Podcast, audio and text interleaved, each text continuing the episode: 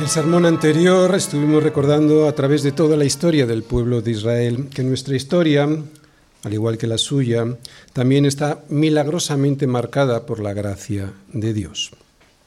La gracia, ese regalo por el cual, sin merecerlo, somos bendecidos y sustentados en esa bendición, aunque a veces no nos demos ni cuenta o si nos damos cuenta, no lo agradecemos como debiéramos agradecerlo.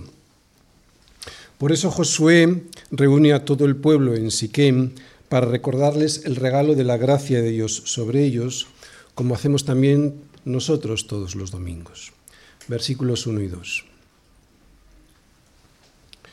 Reunió Josué a todas las tribus de Israel en Siquem y llamó a los ancianos de Israel, sus príncipes, sus jueces y sus oficiales, y se presentaron delante de Dios. Y dijo Josué a todo el pueblo, Así dice Yahvé, Dios de Israel. Así dice Yahvé. Y a partir de ahí, el Señor, a través del sermón de Josué, les recuerda todas las bendiciones que habían recibido por gracia. Una gracia que incluso ahora, una vez asentados ya en la tierra de la promesa, les sigue sosteniendo.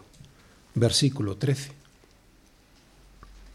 Os di la tierra por la cual nada trabajasteis, y las ciudades que no edificasteis, en las cuales moráis, y de las viñas y olivares que no plantasteis, coméis.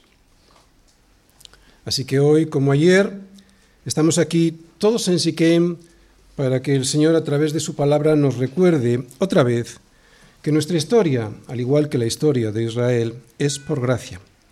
Y que la misma gracia que nos rescató de Egipto o sea, del pecado, y nos llevó hasta la tierra de promisión, que es Jesús viviendo en nuestros corazones hasta que lleguemos definitivamente a la tierra de reposo, esa gracia es la que nos sigue sosteniendo, aunque a veces no nos demos ni cuenta, o que si nos damos cuenta, no lo agradecemos sirviendo al Señor como deberíamos agradecerlo. Pero hoy sí, hoy sí que lo vamos a agradecer. Hoy el Señor nos va a volver a recordar esa gracia y la gran misericordia que han tenido con nosotros, pero nos va a recordar algo más, y lo vamos a ver en los versículos 14 y 15. Ahora pues, temed a Yahvé y servidle con integridad y en verdad, y quitad de entre vosotros los dioses a los cuales sirvieron vuestros padres, al otro lado del río y en Egipto, y servid a Yahvé. Y si mal os parece servir a Yahvé, escogeos hoy a quien sirváis, si a los dioses a quienes sirvieron vuestros padres cuando estuvieron al otro lado del río, o a los dioses de los amorreos en cuya tierra habitáis. Pero yo y mi casa serviremos a Yahvé. ¿A quién escogéis servir?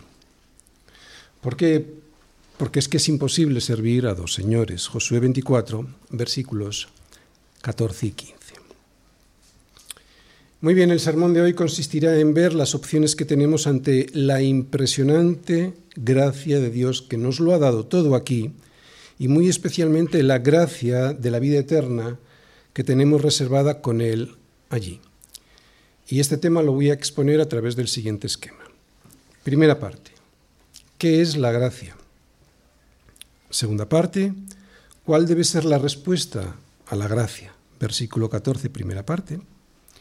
Y ya en la tercera parte, cómo poder responder de manera práctica a esa gracia de Dios, versículos 14, B y 15. Primera parte, ¿qué es la gracia? Josué, después de recordarles la gracia que Dios tuvo con ellos, con su bondad y poder al darles la tierra primero y su gran misericordia sosteniéndoles en esa tierra después, ahora les anima a hacer lo que por lógica es lo más sensato hacer, después de recibir la gracia de Dios, que es obedecerle sirviéndole. Era muy mayor y ya pronto no estaría con ellos. La generación que venía tras él debía tomar una trascendente decisión que afectaría a su futuro de manera drástica. No sería lo mismo servir a los dioses ajenos que al Dios del pacto que los había liberado de Egipto. Lo sabían, Pero Josué también sabía lo débiles y lo olvidadizos que eran a la hora de agradecer la gracia de Dios y obedecer al Señor. Por eso les insta a renovar el pacto que Dios había hecho con ellos. Es impresionante que después de ver todo lo que Dios ha hecho en la creación, porque hay que tener mucha fe para creer que todo lo que vemos surgió de una explosión de la nada, otra vez, después de ver todo lo que Dios ha hecho en la creación y todo lo que Él ha hecho por nuestra salvación, es increíble que todavía tengamos dudas de si será mejor servirle a Él o a los dioses de este mundo. Pero creo que la gran dificultad que tenemos de ver la realidad como realmente es es la prueba de que no tenemos lucha contra sangre y contra carne, sino contra principados, contra potestades, contra los gobernadores de las tinieblas de este siglo, contra huestes espirituales de maldad en las regiones celestes. Y es que nuestra guerra es una guerra espiritual. Para arreglar esta situación, entre otras cosas, lo que debemos hacer es ir todos los domingos a una iglesia en la que se predique de verdad la palabra de Dios, porque necesitamos que Él nos hable como congregación y nos recuerde todas las semanas, porque necesitamos recordarlo todas las semanas, la gracia que ha significado su, rescate de las tinieblas. Pero antes de seguir me gustaría definir gracia, porque hay veces que creemos que lo sabemos, pero igual no lo sabemos muy bien, y si no es igual lo recordamos. ¿Qué es exactamente la gracia? Cuando la Biblia nos dice que somos salvos por gracia o que todos los dones que recibimos de Dios los recibimos por gracia, ¿qué es exactamente lo que quiere decir? Como he dicho antes, creo que la mayoría ya lo sabemos. Gracia es un don o un favor dado por Dios a personas que no lo merecen. Y esto es cierto, sin embargo la gracia es todavía mucho más que eso. Porque el regalo de la gracia, además de ser concedido a los que no merecen nada, es entregado a los que se han ganado todo lo contrario. O sea, que cuando yo recibo la gracia de Dios, no solo recibo lo que no he ganado, lo que no he ganado por mis propios méritos, sino que los favores que Dios me da los recibo a pesar de mis deméritos. Esto es lo impresionante de la gracia de Dios, que no solo no hay nada en nosotros que nos haga merecedores del favor de Dios, es que lo que merecemos por nuestra soberbia y desobediencia es la muerte. Esta es la paga de rechazar al Dios del pacto, que la paga del pecado es muerte. Mas la dádiva, la gracia, el regalo inmerecido de Dios es vida eterna en Cristo Jesús, Señor nuestro.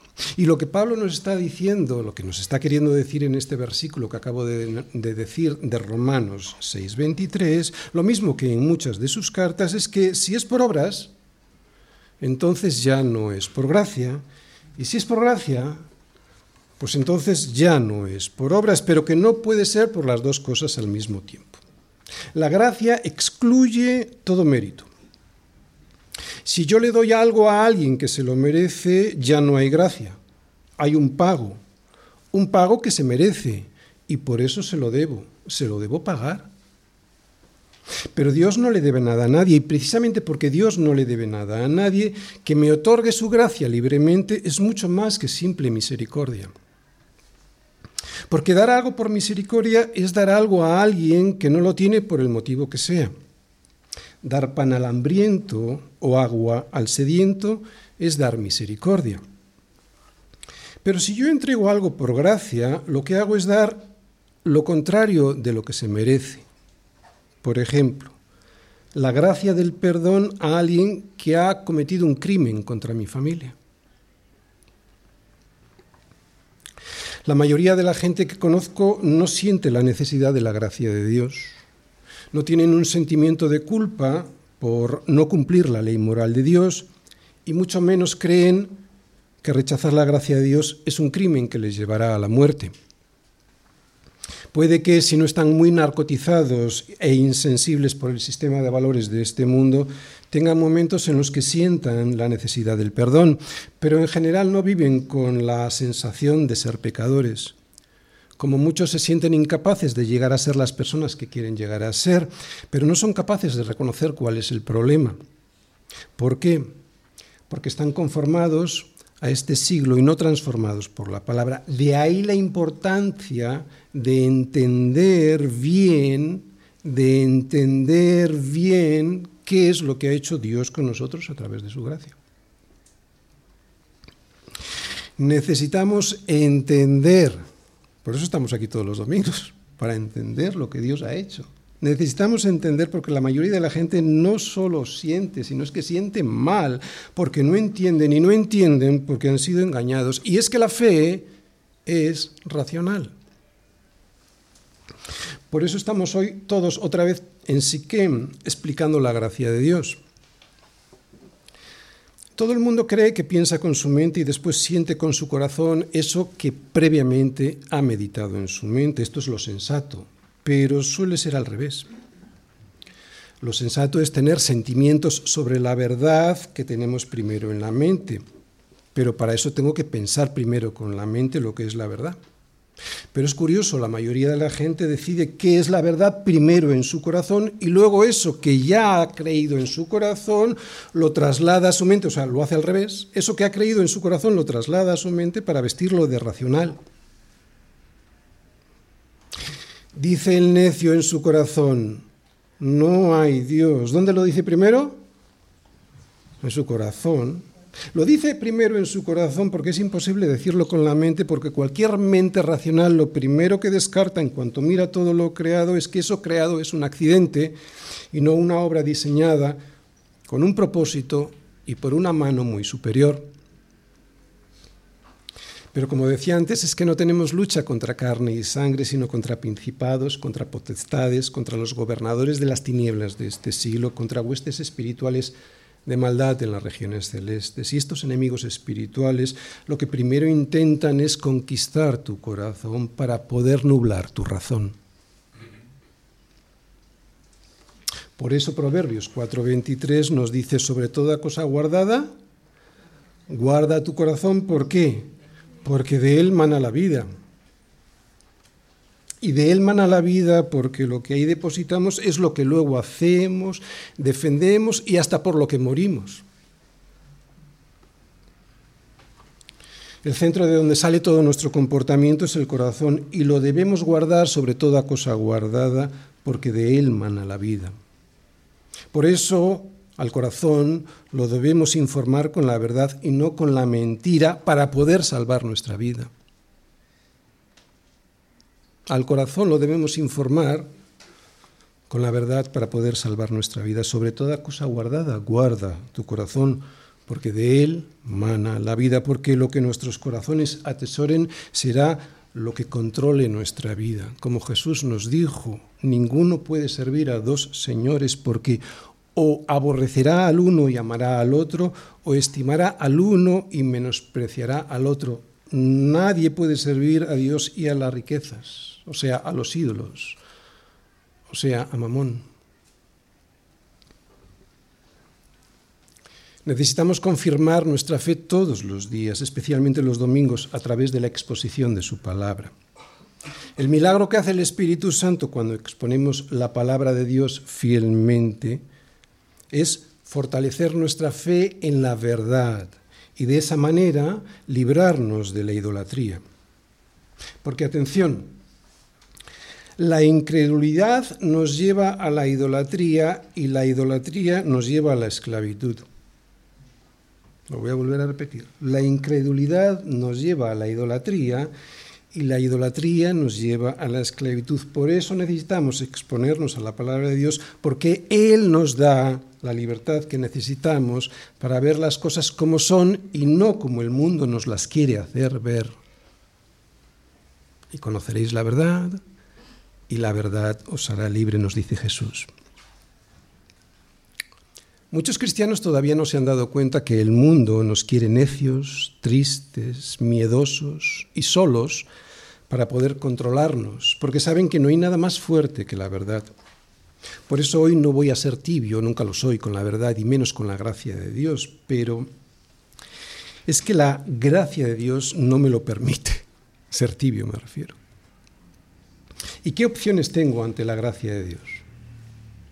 ¿Servirle un poquito? Servirle con algo de lo que me dio y así voy tranquilizando mi conciencia, entregarle algo de lo que me sobra y que no necesito, cederle de verdad toda mi vida o entregarme a servir a Satanás después de haber recibido la gracia de Dios. Josué lo tiene claro, para él la indecisión no era una opción, y así se lo explica al pueblo. La indecisión sería lo mismo que dejar al Señor de lado e ir en pos de dioses ajenos. Y lo mismo pasa con nosotros. Posponer la decisión solo complica las cosas porque implica no aceptar la gracia de Dios y seguir sirviendo al pecado para muerte. Así que, ¿cuál debe ser la respuesta a la gracia? Segunda parte. ¿Cuál debe ser la respuesta a la gracia? Ahora pues, temed a Yahvé y servidle con integridad y en verdad. ¿Qué podemos hacer ante la gracia de Dios que primero nos llamó de Ur de los Caldeos, segundo nos sacó de Egipto, tercero nos libró de todos los enemigos que íbamos encontrando por el camino hasta entrar en la tierra prometida, y cuarto nos sostiene en esa tierra con ciudades que no edificamos y con viñas y olivares que no plantamos? ¿Qué podemos hacer sino temer nuestra reacción rebelde y servir al Señor con integridad y en verdad? Porque esa es la promesa que Dios nos ha hecho. Lo que nosotros esperamos, según sus promesas, son cielos nuevos y tierra nueva en los cuales mora la justicia. Esa es la promesa. Y si esta es la promesa, ¿cuál debería ser la respuesta sensata? Pablo lo expresa muy bien en Romanos 12, versículos del 1 al 2. Nos dice, así que hermanos, os ruego por las misericordias de Dios que presentéis vuestros cuerpos en sacrificio vivo, santo y agradable a Dios, o sea, servid a Dios que es vuestro culto racional. La fe es racional. No os conforméis a este siglo, sino transformaos por medio de la renovación de vuestro entendimiento. ¿Para qué?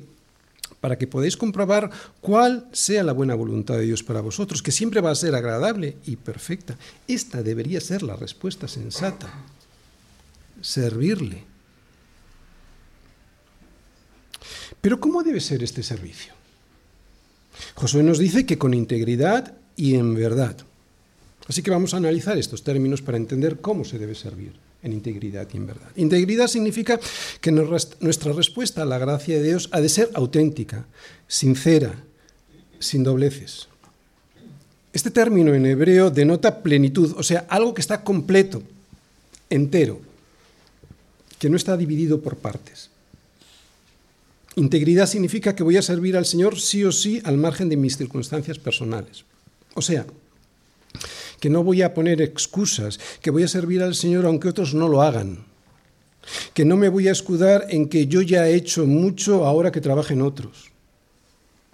Integridad significa que si me he comprometido a hacer un trabajo para el Señor, lo terminaré haciendo. Alguien es íntegro cuando lo que dice que va a hacer, lo hace.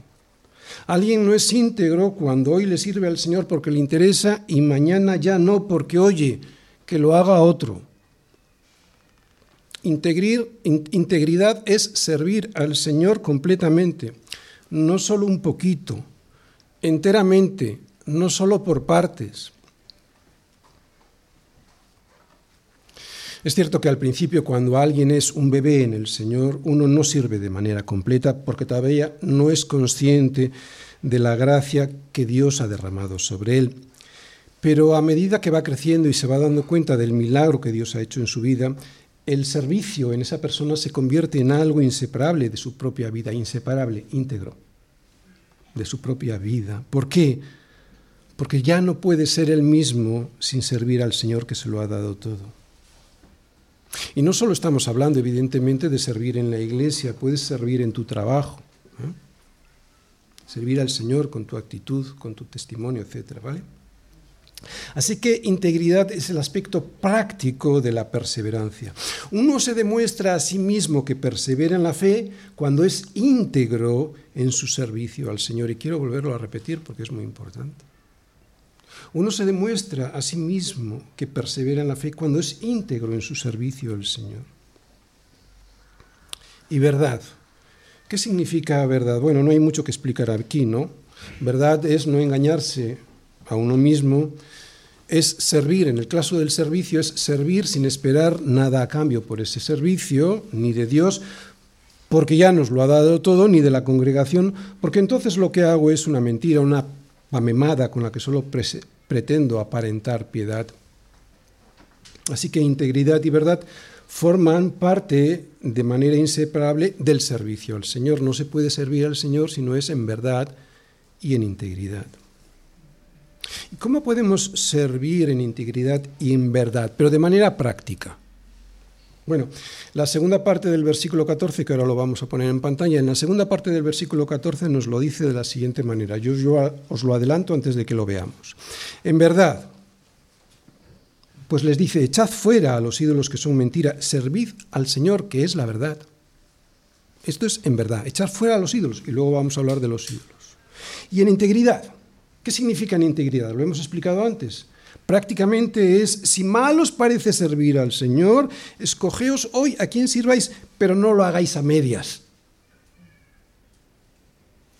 Integridad. Así que vamos a ver la tercera parte, cómo poder responder de manera práctica a la gracia que Dios ha derramado sobre nosotros. Y quitad de entre vosotros los dioses a los cuales sirvieron vuestros padres, al otro lado del río y en Egipto, y servid a Yahvé. Y si mal os parece servir a, Yahvé, servir a Yahvé, escogeos hoy a quien sirváis, si a los dioses a quienes sirvieron vuestros padres cuando estuvieron al otro lado del río, o a los dioses de los amorreos en cuya tierra habitáis. Pero yo y mi casa serviremos a Yahvé. Aquí vemos solo dos alternativas, no hay más o quitarnos de encima los ídolos a los que el resto del mundo sirve, o servir al Señor. ¿O no sabéis que si os sometéis a alguien como esclavos para obedecerle, sois esclavos de aquel a, quien obedecéis, sea del pecado para muerte o sea de la obediencia a Dios para justicia? ¿Veis cómo Pablo mismo nos dice que solo hay dos opciones? O mejor dicho, una con dos posibilidades, solo hay una opción, ser esclavo, con la opción de servir a Dios o a Satanás. En los versículos 14 y 15 que hemos visto hoy, la palabra servir aparece siete veces, lo que denota la importancia que le da Josué a la forma en la que debemos responder a la gracia de Dios. Debemos responder a la gracia que Dios ha derramado sobre nosotros sirviendo. Además, en su sermón al pueblo solo les da dos opciones, servir o servir. Servir al Dios verdadero o servir a los ídolos de este mundo. No hay otra posibilidad.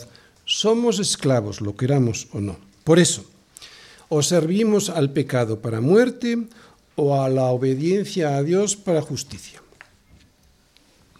Ante este discurso, el pueblo de Israel tenía que tomar una decisión. Y al igual que ellos, nosotros también. Todos los domingos cuando escuchamos la palabra tenemos que tomar una decisión. O confirmamos nuestro servicio al Señor o nos desviamos al servicio a los ídolos. Tanto Israel entonces como tú y yo ahora debemos decidir de quién queremos ser esclavos. Pero que somos esclavos, lo somos.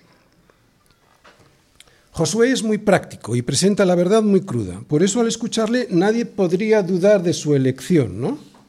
¿Quién en su sano juicio, razón, veis como la fe racional, quién en su, en su sano juicio iba a elegir servir a los dioses paganos? Realmente no es una opción y sin embargo todos los días estamos tomando la decisión de a quién seguir. Si al dinero que me ofrecen por hacer un trabajo que sé que no debo hacer o a la verdad que el Señor me dice en su palabra sea un trabajo que sé que me va a quitar tiempo con el Señor o a la integridad de mi servicio a Él. Y aquí evidentemente no estoy diciendo dejar de trabajar, por supuesto que no. Hablo de esos trabajos en los que sé que estoy perdiendo un tiempo precioso para servir al Señor año tras año, año tras año, sin decidirme a hacer lo que mi corazón limpiado por la palabra de Dios me dice que tengo que hacer. la decisión de si seguir la promesa que le hice a mi esposa de no dejarle jamás o la deslealtad idolátrica de dejarla por otra. Si mentir porque es el camino más corto y barato para conseguir algo, o decir la verdad y arriesgarme a perder mi trabajo. Si seguir las modas de este mundo y así no tener problemas con mis compañeros de trabajo o de estudios, o seguir el compromiso de honrar a Dios con mi comportamiento a la hora de hablar, de vestirme o de presentarme ante el mundo. La decisión de si dejar la pornografía y la perversión sexual o dedicarme en santidad puro para el Señor. ¿Veis? Hay muchos ídolos y podríamos poner muchos más. Todos sabemos, sin necesidad de nombrarlos, los diosecillos a los que estamos tentados a seguir todos los días. Así que no es tan extraña esta disyuntiva que plantea Josué a su pueblo. Es oportuna, es muy necesaria. Por eso no duda en decirles, quitad entre vosotros los dioses a los cuales sirvieron vuestros padres les conoce. Dios les pide lealtad absoluta y sin embargo ellos parece que todavía desean seguir a sus viejas deidades paganas, ya que todavía estaban viviendo entre ellos, ¿recordáis? No los habían expulsado de la tierra. Este ha sido y sigue siendo el gran peligro de la Iglesia, creer que servimos al Señor y sin embargo tener el corazón dividido entre Él y los ídolos. Y como ya hemos dicho muchas veces, tenemos dioses privados en altares personales a los que adoramos sabiendo lo que Josué nos dice en Siquem. Josué lo tiene claro y nosotros vamos a abandonar los ídolos que nos dan cierta seguridad, abrigo, placer, consuelo o ayuda en este mundo o vamos a apostar todo a que el Señor sea nuestra máxima autoridad en todo lo que hacemos, pensamos o sentimos. Sé que la mayoría aquí no le parece mal servir al Señor, pero ¿estamos seguros de querer cederle toda nuestra autoridad para que sea Él quien guíe nuestra vida?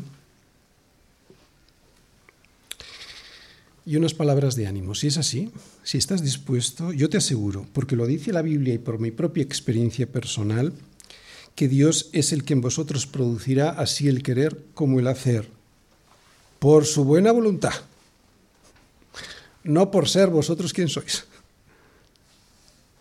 Pero primero hay que agachar la cabeza.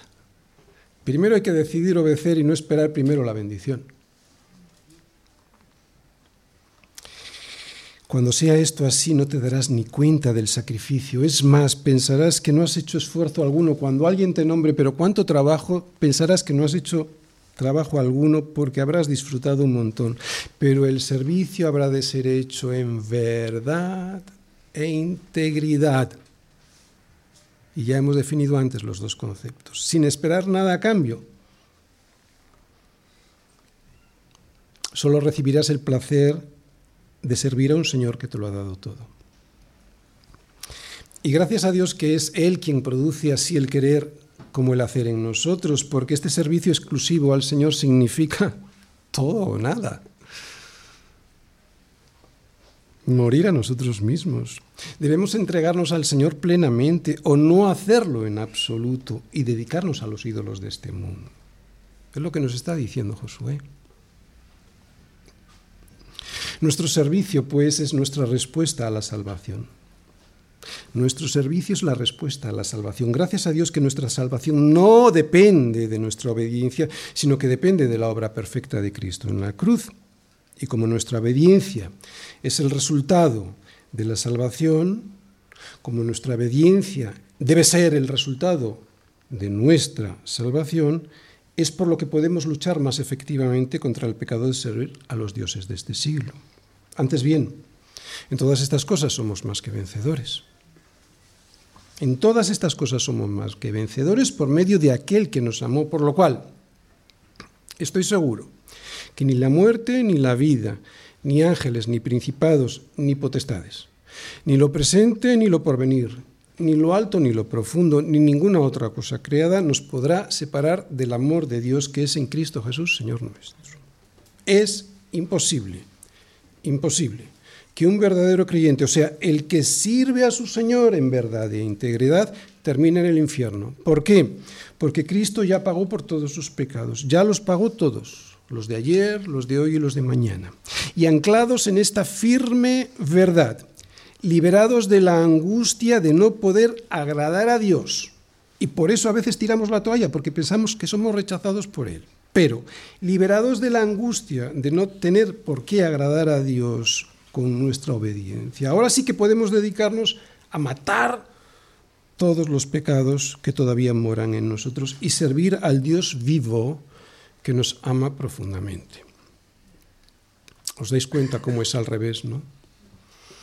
Servimos porque ya hemos sido amados. No servimos para poder ser amados. ¿Entiendes la gracia de haber sido elegido desde antes de la fundación del mundo? ¿Entiendes la gracia de haber sido amado antes de que hicieses lo bueno o lo malo? ¿A quién escoges servir hoy, mi hermano? Termino. ¿Vives triste, sin ganas, sin experimentar la alegría del gozo de la salvación? Entonces, como a mí me pasó ya hace algunos años, seguramente que no estás obedeciendo, o por lo menos no estás obedeciendo como deberías estar haciéndolo. ¿No sabes que si os sometéis a alguien como esclavos para obedecerle, sois esclavos de aquel a quien obedecéis, ya sea el pecado para muerte o ya sea la obediencia para justicia?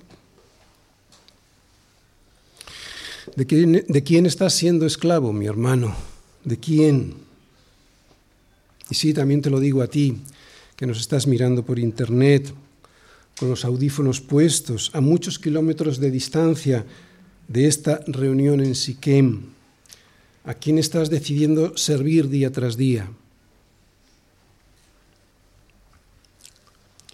Los que no están en Cristo creen que no, pero están obligados a servir al pecado. Deben obedecer sus deseos pecaminosos. Ese es su trabajo, ese es su servicio. ¿Cuál es y será el resultado de ese trabajo aquí y en la eternidad? Nos lo dice la verdad que es Jesucristo, muerte. Pero tú que estás en Cristo has sido destinado por Dios para servir a la justicia y servir a la justicia que es Cristo en integridad y en verdad produce santificación y el gozo de saberse salvado. Servir cuesta. Y cuesta mucho. Esto lo sabemos muy bien los que semana tras semana trabajamos en preparar un sermón que alimente al pueblo en Siquem. Pero cuando el trabajo está hecho y ha sido hecho en integridad y en verdad, el corazón descansa con la alegría de haber cumplido la misión para la cual fuimos diseñados y creados y llamados. Porque no hay nadie más feliz que hace aquello para lo cual fue diseñado. Podemos escoger, pero solo hay dos alternativas, servir al pecado y como pago recibir la muerte eterna o, como resultado de haber recibido la gracia de la vida eterna, servir al Señor. La elección parece fácil, ¿verdad? Sin embargo, la mentira de este mundo nos hace creer que las exigencias de responder a la gracia de Dios no merecen la pena. Todos tenemos que tomar una decisión todos los días. Cada uno de nosotros tenemos que entender qué es la gracia de Dios, valorar lo que esa gracia nos otorga y después decidir si queremos responder en obediencia y servicio a esa gracia de Dios. La verdad de este mundo es que todos servimos a alguien, o al Dios vivo o a nosotros mismos a través de nuestros ídolos. ¿Estás preparado para entregarle hoy a Dios las riendas de tu vida? ¿O será hoy otro de esos días que sabes que lo que estás escuchando es la verdad, pero confías más en el dinero, en el trabajo, incluso en la familia, para recibir lo que solo Dios te puede dar? Es evidente que aquí nadie está diciendo que hay que abandonar el trabajo, desechar el dinero o aborrecer a la familia, eso sería absurdo. Pero es en eso en lo que estás poniendo tus esperanzas y en donde fijas la meta de tu vida. Es bueno mencionar los ídolos modernos porque pareciera que los del pueblo de Israel han sido los únicos necios en la historia en su caminar con el Señor, pero no, tú y yo también. Estamos dispuestos a poner nuestra profesión, nuestro trabajo y nuestros estudios en manos de Dios para que sea Él quien decida nuestros pasos. Estamos dispuestos a estar contentos y satisfechos con su guía y gobierno en todos los órdenes de nuestra vida. Estamos dispuestos a dejar que sea Dios quien ponga orden a nuestras prioridades para no ser consumidos por nuestros ídolos, ya sea en nuestro trabajo, con el poder, el dinero, la seguridad o el éxito en la vida. Estamos dispuestos a poner nuestro futuro en las manos del Señor para que sea Él quien nos diga con quién salir y casarnos sin andar engañándonos con yugos desiguales. Y si es así, ¿estamos dispuestos incluso a quedarnos sin casar antes de esclavizarnos en un yugo desigual? Estamos dispuestos a dejarnos guiar por la sabiduría de Dios para estudiar lo que Él quiere que estudiemos, a gastar lo que Él quiere que gastemos y a vivir donde Él quiere que vivamos. Estamos dispuestos a usar nuestros recursos, ya sea el tiempo, el dinero, las aptitudes o los dones, para servir de verdad al Señor o solo para disimular que lo hacemos. ¿A quién serviremos? Y si mal os parece servir al Señor, escogeos hoy a quien sirváis. Podrían ser los ídolos que hemos estado mencionando, pero no demoremos más nuestra decisión, porque no nos engañemos, todos servimos a alguien. Yo y mi casa decidimos en su día servir al Señor. ¿Qué haréis vosotros? les dice Josué. Pues le responden, versículos 16 al 18. Entonces el pueblo respondió y dijo, Nunca tal acontezca que dejemos a Yahvé para servir a otros dioses. Porque Yahvé, nuestro Dios, es el que nos sacó a nosotros y a nuestros padres de la tierra de Egipto, de la casa de servidumbre, el que ha hecho estas grandes señales y nos ha guardado por todo el camino por donde hemos andado y en todos los pueblos por entre los cuales pasamos. Y Yahvé arrojó de delante de nosotros a todos los pueblos y al amorreo que habitaba en la tierra nosotros pues también serviremos a Yahvé porque Él es nuestro Dios. Si Él es nuestro Dios, la respuesta lógica es servirle a Él. Si Él es nuestro Rey, entonces debemos saber que no vivimos en otro reino ni bajo los principios del sistema de valores de este mundo, un mundo podrido y echado a perder, sino bajo su suprema autoridad. Por eso el pueblo de Israel, después de reconocer la gracia de Dios, eligiéndoles, salvándoles y proveyéndoles en esa salvación, tomó la decisión más sabia que en razón, con la razón, se podría tomar, servirle a Él, porque no servirle sería una auténtica locura. Y más nosotros que tenemos una revelación de su gracia todavía mucho más amplia que la que tenían ellos. Incluso tenemos viviendo el Espíritu Santo. ¿O ignoráis que vuestro cuerpo es templo del Espíritu Santo, el cual está en vosotros, el cual tenéis de Dios y que no sois vuestros? Porque habéis sido comprado por precio. Glorificad pues a Dios en vuestro cuerpo y en vuestro espíritu, los cuales son de Dios. No somos nuestros. Hemos sido comprados por precio. Somos siervos del más grande y mejor dueño que podríamos tener, el Dios que usó de su gracia para salvarnos desde antes que naciésemos. ¿Entiendes el mensaje de hoy? ¿En realidad entiendes el mensaje de todo el libro de Josué? Si así ha sido, entonces dirás, al igual que dijo el pueblo de Israel en Siquem, nunca tal acontezca que dejemos al Señor para servir a otros dioses, porque ya ve, nuestro Dios es el que nos salvó de servir al egipcio, o sea, al pecado para muerte. Es el que ha hecho grandes señales en nuestra vida y el que nos ha guardado por todo el camino por donde hemos andado y el que arrojó de delante de nosotros al amorreo que habitaba en la tierra de nuestro corazón y por eso, como lo ha arrojado ya, no nos puede acusar más. Y el que aún hoy nos cuida y nos sostiene en las ciudades que no hemos edificado, en las cuales moramos por su gracia y el que nos da de comer de las viñas y olivares que no hemos plantado. Pensar al revés es como piensa el mundo, que cree que Dios le debe algo porque se lo merece, porque se lo ha ganado. Y lo único que nos hemos ganado es la paga del pecado, que es muerte. Y eso si creen en Dios. Pero la realidad es que no solo hay que creer en Dios, hay que creer a Dios. Y lo que Él nos dice es que fuimos salvados por gracia por pura gracia, salvados por el puro afecto de su voluntad.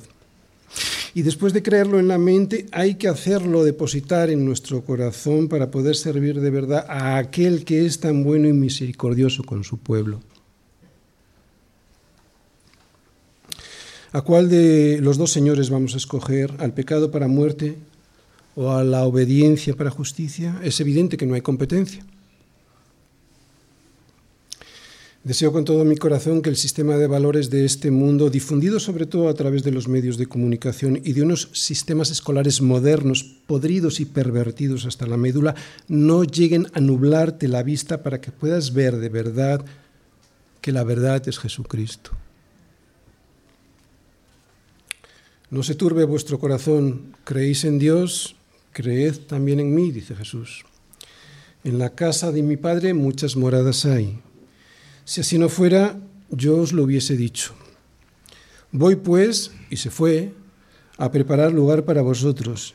Y si me fuere y os prepararé el lugar, vendré otra vez, y estoy convencido profundamente que volverá, y os tomaré a mí mismo para que donde yo estoy, vosotros también estéis.